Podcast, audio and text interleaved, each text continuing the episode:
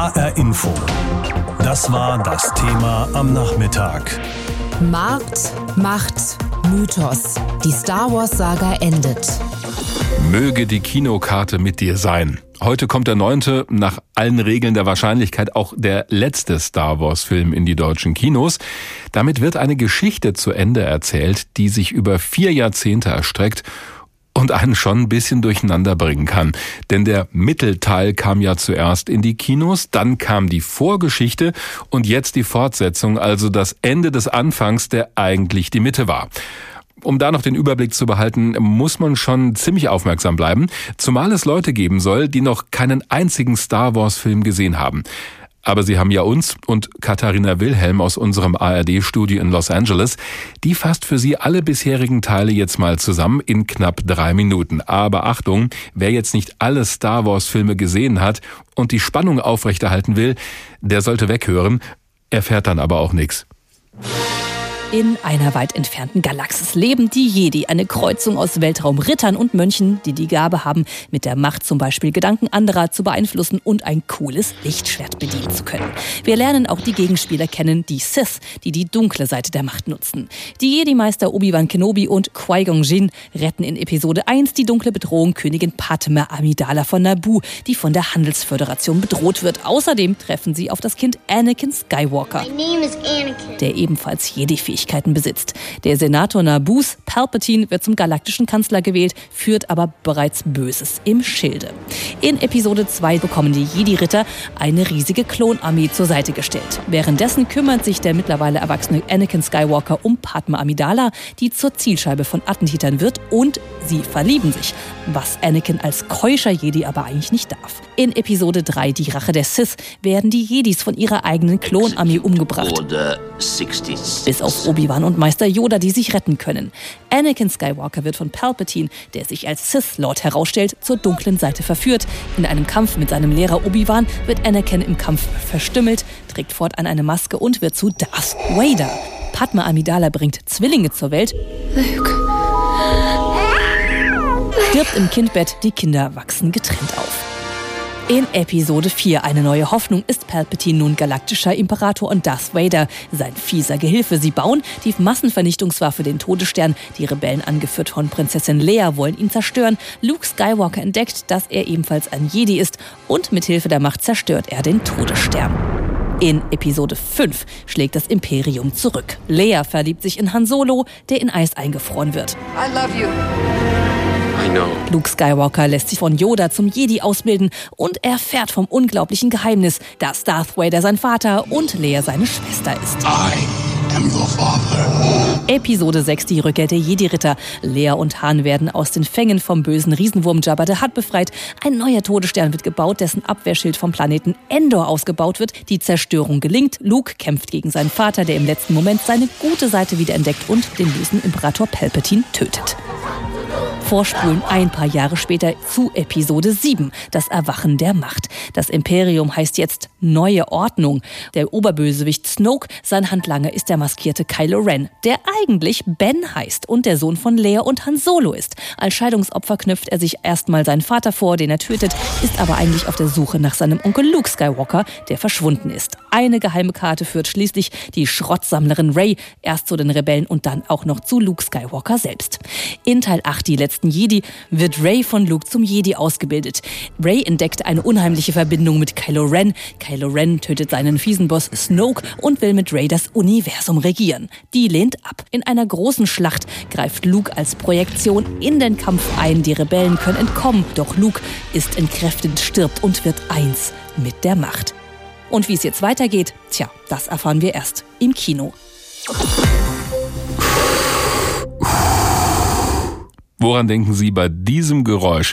Vielleicht an jemanden, der eine Wasserpfeife raucht. Wir wissen nicht, ob das bei Darth Vader auch der Fall war, aber dieses Ein- und Ausatmen ist halt eines der vielen Geräusche, die sofort Bilder im Kopf entstehen lassen. Von einem Mann mit auffälligem schwarzem Helm, von riesigen Raumschiffen und von mutigen Rebellen, die sich der dunklen Seite der Macht entgegenstellen. Star Wars fasziniert viele Leute seit 40 Jahren.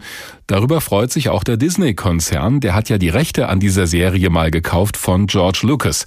Disney verdient aber nicht nur an den Kinokarten, sondern vor allem auch an den Fanartikeln oder den Star Wars Fahrgeschäften im Vergnügungspark Disneyland. Deshalb wird dieser Konzern auch ganz genau schauen, wie der wahrscheinlich letzte Star Wars Film ab heute in den Kinos anläuft. Dabei hat alles mal ganz klein angefangen. Als der erste Star Wars-Film 1977 in 42 Kinos kam, konnte noch keiner ahnen, dass sich die Filmreihe zu einer Gelddruckmaschine entwickeln würde. Star Wars ist heute eine Marke wie Adidas, Coca-Cola oder Porsche. Das Grundrezept für den Erfolg war aber eine gute Geschichte. Ein Abenteuerspektakel mit tollen Kostümen, starken Schauspielern und eingängigen, wiedererkennbaren Zeilen wie diesen. May the Force be with you. May the Force be with you, Master.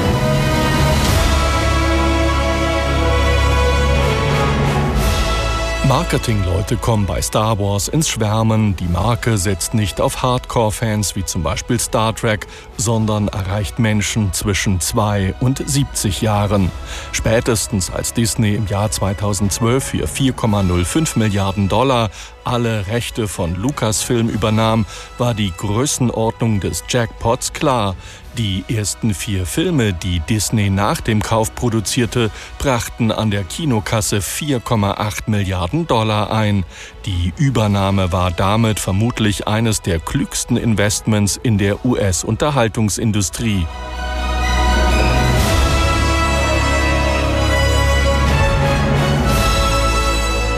Star Wars ist natürlich nicht nur das Kinoerlebnis, das sogenannte Merchandising ist ein Geschäft, das Disney hunderte Millionen Lizenzeinnahmen beschert. Für Figuren, T-Shirts, Comics, Lego-Sets, Wasserflaschen, Schlüsselanhänger, Handytaschen bis hin zur Brotdose oder Darth Vader Unterwäsche. Das wichtigste Highlight im August eröffnen innerhalb der Disney Freizeitparks in Kalifornien und Florida spezielle Star Wars Themenwelten. What, uh, what are you doing there, 3PO? Taking one last look, sir. At my friends. Experten sagen dem Aufstieg Skywalkers für das Startwochenende Einnahmen von 200 bis 225 Millionen Dollar voraus, was den Streifen zu einem der erfolgreichsten der Filmgeschichte machen würde.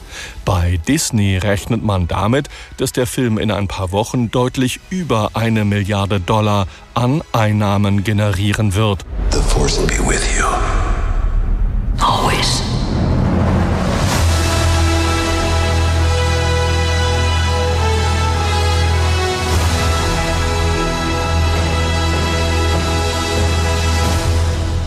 So viel Zeit muss sein für diesen Tusch. Aus San Francisco. Markus Schuler über die Marketingmaschine, die hinter den ganzen Star Wars-Filmen steckt. Star Wars ist ein eigenes Universum, ein Kinospektakel, das ganze Generationen verbindet, eine Offenbarung für alle Fans von Weltraumabenteuern und es ist vor allem auch eine große Marketingmaschine. Eine bekannte Spielzeugfirma bietet zum Beispiel einen Todesstern an zum Zusammenbauen für rund 480 Euro. Billiger geht's auch zum Beispiel mit einer Original Darth Vader Unterhose. Gibt's wirklich. Ab heute wird die Nachfrage danach wohl steigen. Der neunte Teil der Star Wars-Filme kommt in die Kinos und wenn man der offiziellen Verlautbarung glauben mag, wird es auch der letzte Teil sein. Er heißt Star Wars, der Aufstieg Skywalkers. Warum das Phänomen Star Wars so viele Menschen weltweit in seinen Band zieht, darüber habe ich mit Andreas Rauscher gesprochen. Er ist Film- und Medienwissenschaftler an der Uni Siegen und er veranstaltet unter anderem Seminare zum Thema Star Wars. Warum ist denn Star Wars für Sie als Filmwissenschaftler so interessant? Ja, das hat mehrere Gründe. Also zum einen war das für mich äh, persönlich auch so eine prägende Kinoerfahrung als Kind in den 70er und 80ern, die ersten Teile zu sehen. Und bei denen war es so, dass da ein ungeheurer Zitatereichtum äh, verarbeitet wurde, was dann so mein Interesse immer stärker an der Filmgeschichte weckte, weil da wurden von den Samurai-Epen Akira Kurosawas über den klassischen Hollywood-Western bis hin zu Science-Fiction-Serien aus äh, den 30er Jahren alle möglichen Einflüsse verarbeitet und von daher war das so eine richtig spannende Spurensuche zu schauen, was kommt eigentlich in diesem äh, Universum aus welcher Ecke der Filmgeschichte. Das heißt, wenn man Star Wars nur auf den Kampf gut gegen böse reduziert, tut man dem Ganzen Unrecht? Das ist äh, ein Aspekt, glaube ich, der über Jahrzehnte hinweg dafür gesorgt hat, dass immer wieder neue Generationen von Fans nachkamen. Das ist sozusagen die einfachste, zugänglichste Ebene. Aber die ist auf längere Sicht auch nicht unbedingt so interessant, sondern da ist eher spannender, was auf äh, der ganzen filmischen, audiovisuellen Ebene passiert. Oder auch die verschiedenen kulturellen Kontexte, die sich rund um die Serie in über 40 Jahren ergeben haben. Einer ihrer Vorträge heißt ja auch Mythen und Mutationen des Star Wars-Universums. Ohne jetzt den Rahmen zu sprengen, was gibt's denn da alles zu bewundern? Also das Interessante ist, dass Star Wars eigentlich auch immer sehr unterschiedlich ausgelegt wurde. Der Regisseur, der Star Wars erfunden hat, George Lucas, kam eigentlich aus dem Umfeld des New Hollywood. Das waren diese ganzen sehr künstlerisch motivierten Regisseure wie Martin Scorsese, Francis Ford Coppola und andere, die eigentlich Hollywood verändern wollten. Und das Tragikomische bei George Lucas war, der hat neben seinem Freund Steven Spielberg eigentlich als einziger wirklich die Unabhängigkeit von den großen kommerziellen Studios äh, geschafft. Allerdings, das war auf der Basis, dass er eben das ganze Merchandising zu seinem Star Wars-Film verkaufte, von dem eigentlich damals niemand dachte, dass das jetzt äh, so eine große Marke werden würde. Aber damit war letztendlich das Tragikomische, er war dann unabhängig von den Studiobossen, aber hatte im Prinzip selbst sein ganzes Merchandising-Imperium geschaffen. Wenn wir nochmal auf das Star Wars-Universum an sich schauen, Sie haben gesagt, es hing immer auch ab vom kulturellen Kontext. Was meinen Sie denn damit? Das hat äh, damit zu tun, einerseits in den 70ern wurde äh, der erste Star Wars-Film als äh, so eskapistische Fantasy verstanden, was er auch bot.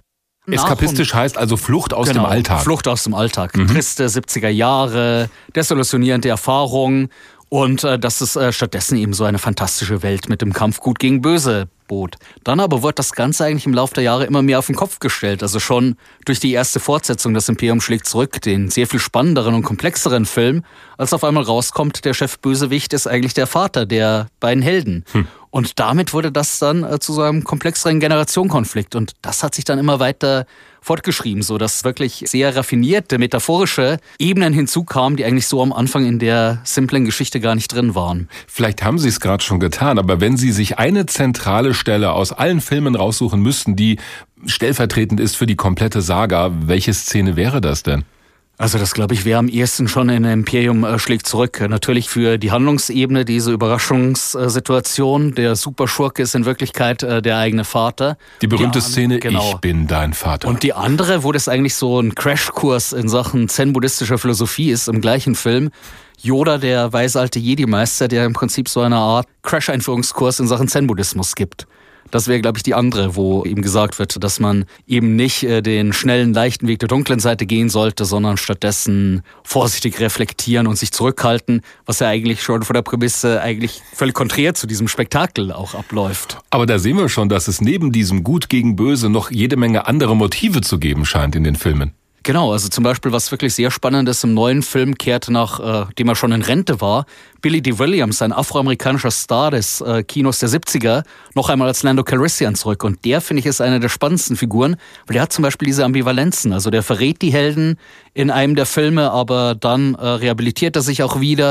Und das ist eine Figur, die jetzt nicht so einfach in diese Schwarz-Weiß-Zeichnung reinpasst, äh, die man sonst häufig in der Saga findet. Jetzt hat Star Wars mal angefangen als Dreiteiler und dann kamen die neuen Kinofilme mit allen Prequels, Sequels und Spin-offs und wie man das sonst noch so nennen mag in Hollywood. Hat sich denn die Qualität der Star Wars Erzählungen im Lauf der Jahre verändert und wenn ja, in welche Richtung? Ja, das war so eine Berg- und Talbahnfahrt. Also da waren einige Teile dazwischen, die zu stark auf äh, Computereffekte setzten. Und ähm, jetzt bei den neuen Teilen, also bei sieben bis neun, da kehrt man eigentlich auch wieder zu dem zurück, dass man dann an realen Schauplätzen dreht und das ist äh, schon doch um einiges eindrucksvoller, als wenn alles nur aus dem Rechner kommt. Also das war zum Beispiel eine Entwicklung, die die Serie vollzogen hat, sodass man da eigentlich auch so die ganze Geschichte der Special Effects in den letzten 40 Jahren sehr schön an diesen Filmen nachvollziehen kann. HR Info. Das war das Thema am Nachmittag. Markt, Macht, Mythos. Die Star Wars-Saga endet. Howard Carpendale hat es getan, die Ärzte auch. Und heute macht es sogar ein komplettes Universum, angeblich zum letzten Mal auftreten, nur um dann doch wieder zu kommen nach einer Pause und zu sagen, Here I Am Again. Noch wissen wir nicht, ob das bei Star Wars wirklich der Fall sein wird, denn heute startet der zumindest angeblich letzte Teil im Kino, Episode 9, der Aufstieg Skywalkers. Soll auf jeden Fall erfolgreich werden, denn der Film davor, die letzten Jedis, hat dann doch so manche Fans schwer enttäuscht und offene Fragen hinterlassen. Entweder waren es den Fans zu viele Frauen, zu wenig Jedi-Mythologie, zu viele neue Ideen oder zu wenig Konzentration auf die Hauptfiguren und so weiter. Schauen wir mal, wie das bei Episode 9 sein wird, denn unser HR Info Filmexperte Jan Tussing hat ihn natürlich schon gesehen. Ich habe ihn gefragt, dürfen wir uns freuen oder werden wir doch wieder enttäuscht? Ja, also ich bin zufrieden, ich bin auch wieder versöhnt. Die 143 Minuten habe ich genossen. Der Vorgängerfilm war für mich wirklich so ein Flop. Da waren mir zu viele Fabelwesen. Das war so eine Mischung aus Harry Potter und Herr der Ringe. Da wollte Disney so eine junge Zielgruppe ansprechen. Das ging für mich schief. Jetzt aber der Aufstieg Skywalkers, da können sich wirklich alle Star Wars-Fans freuen. Disney ist wieder auf Nummer sicher gegangen. J.J. Abrams hat die Regie geführt, nicht Ryan Johnson, der für den Vorgängerfilm verantwortlich war. Ich finde, wir sind jetzt wieder mehr bei den Hauptfiguren. Wir erfahren wichtige Infos zu Rays Charakter, gespielt von Daisy Ridley, auch von Kylo Ren alias Adam Driver. Ich glaube, das ist ein gutes Ende der Trilogie. Ohne jetzt zu viel zu verraten, gibt es denn Überraschungen in diesem Film? Eine ganze Menge. Also wir erfahren endlich alles über die Herkunft von Ray. Ist sie ein Jedi oder ein Jedi? Was passierte mit ihren Eltern? Warum hat sie eine besondere Verbindung zu Kylo Ren? Diese Geheimnisse werden gelüftet. Und eine andere Sache fand ich sehr erstaunlich. Ich habe mir die Augen gerieben, als ich Carrie Fisher wieder gesehen habe. Hm. Sie spielte ja die Prinzessin Leia. Carrie Fisher starb ja im Dezember 2016, damals während der Dreharbeiten. Nun ist sie in der Aufstieg Skywalkers wieder zu sehen, aber wieder als computergenerierte Figur und sie wird auch nicht durch eine andere Darstellerin ersetzt. Laut Regisseur J.J. Abrams waren von den vorherigen Filmdrehs noch so viele Aufnahmen mit Fischer übrig geblieben, dass das Drehbuch zu Episode 9 um diese Szenen herumgeschrieben wurde und so Leias Geschichte weitergeführt werden konnte. Und das ist echt beeindruckend zu sehen. Wenn wir über das Geld reden, das alle Beteiligten mit solchen Filmen verdienen, dann gilt Star Wars als das erfolgreichste Filmprojekt überhaupt. Wie viel Geld steckt denn im neuen Star Wars Film und wie groß ist deswegen vielleicht auch der Druck, dass das Ding erfolgreich läuft? Also der Druck ist enorm, aber andererseits ist auch die Marke Star Wars so eine Gelddruckmaschine. George Lucas, der Erfinder und frühere Produzent von Star Wars, hat ja 2012 seine Rechte an Disney verkauft für drei Milliarden Dollar. Da könnte man sich fragen, so viel? Ja, gar nicht viel, wenn man in Star Wars ähm, Galaxien denkt. Ähm, allein die Einnahmen aus der Lizenzierung der Marke Star Wars erhöhten sich auf 27 Milliarden US-Dollar alle bisher veröffentlichten elf Filme haben mehr als neun Milliarden Dollar eingespielt. Das muss man sich auf der Zunge zergehen lassen. Wahnsinn. Und sechs von ihnen stehen in den Top Ten der finanziell erfolgreichsten Filme. Licht, Schwert, Grill, Gabeln, Han Solo, Kühlschränke, Todesstern, Eiswürfel. Jetzt zu Weihnachten kann man nochmal zuschlagen. Disney hat 20 Milliarden Dollar daran verdient. Also die Marketingmaschine läuft auf jeden Fall. Glaubst du vor diesem Hintergrund, das war jetzt wirklich das Ende der Star Wars Filme? Ja, ja. Mhm. Also ich glaube es nicht. Spätestens, wenn dieser Film wieder Rekorde bricht, dann denkt Disney an einen Spin-off oder eine Neuverfilmung, so wie bei Herr der Ringe oder Harry Potter. Die Fans verlangen nach mehr. Und wenn man weiß, dass der Star Wars-Film Das Erwachen der Macht vor vier Jahren mehr als neun Millionen eingelöste Tickets hatte in Deutschland, der meistbesuchte Kinofilm 2015 war, dann weiß man, da geht noch was. Ich kenne Leute, die haben seit Wochen nicht mehr richtig schlafen können vor Aufregung. Die haben die Stunden, Minuten, Sekunden gezählt, bis sie endlich, endlich ins Kino gehen konnten. Gestern schon, wer Glück hatte, eine Sneak Preview Karte zu ergattern oder eben heute zum offiziellen Start des neuen Star Wars Teils der Aufstieg Skywalkers, der Abschluss der Saga, die ja 1977 begann und sich zu einer Kultgeschichte entwickelt hat, wie es kaum einer ahnen konnte.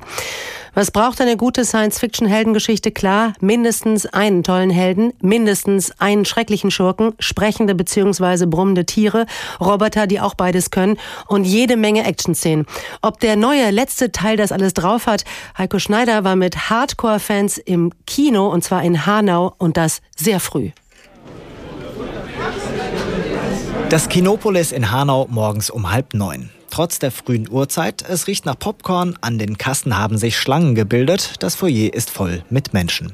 Einige von ihnen tragen Pullover, Jacken oder Taschen mit Star Wars Motiven und viele haben sich extra freigenommen, um jetzt am Morgen als eine der ersten in Deutschland den neuen Star Wars Film sehen zu können. Ja, ich habe mir extra Urlaub genommen für den Film jetzt. Also kommt ja nur einmal jetzt noch, so, noch mal so ein Film raus. Ich bin im Moment in Elternzeit. Ich habe ein kleines Baby und äh, da passt jetzt netterweise mein Mann drauf auf. Ich habe mir extra freigenommen, weil ich wollte den Film so früh wie möglich sehen. Und dann, pünktlich um 10, ist es endlich soweit. Das berühmte Intro, zu Beginn aller Star Wars-Filme zu hören. Dazu läuft ein Text vor galaktischem Hintergrund durchs Bild und der verrät dem Zuschauer, worum es geht. Es scheint aussichtslos, trotzdem ist der sogenannte Widerstand bereit für ein letztes großes finales Gefecht gegen die erste Ordnung. Haben die Verdächtigen gesichtet. Der neue Star Wars-Film Der Aufstieg Skywalkers ist der neunte und damit der letzte Teil der Jedi-Saga. Es gibt Rückblicke auf die Vorgänger, bekannte Figuren kehren zurück und andere sterben. Sich der Angst zu stellen, das ist das Schicksal eines Jedi. Der letzte Teil, für die Hanauer Zuschauer sehr emotional. Die ganze Geschichte, dass es jetzt doch noch alles so zusammengekommen ist und, und ich kann nicht so viel verraten, aber es hat mich sehr berührt. Ich kann es im Moment, das muss alles erstmal sacken lassen. Insgesamt das Urteil unterschiedlich. Ja, mir hat es wirklich gut gefallen. Ging so, mittelmäßig. Unglaublich toll. Also, es hat mich umgehauen. Es war richtig, richtig toll. Vielleicht ein bisschen mehr erwartet, aber naja, man kann ja nicht jeden zufriedenstellen, ne? Egal ob positiver oder negativer erster Eindruck, fast alle der Star Wars-Fans wollen sich den Film noch einmal anschauen. Viele haben sich bereits ihre Tickets gesichert und die Karten sind begehrt. Für viele Vorstellungen sind nur noch wenige Plätze frei.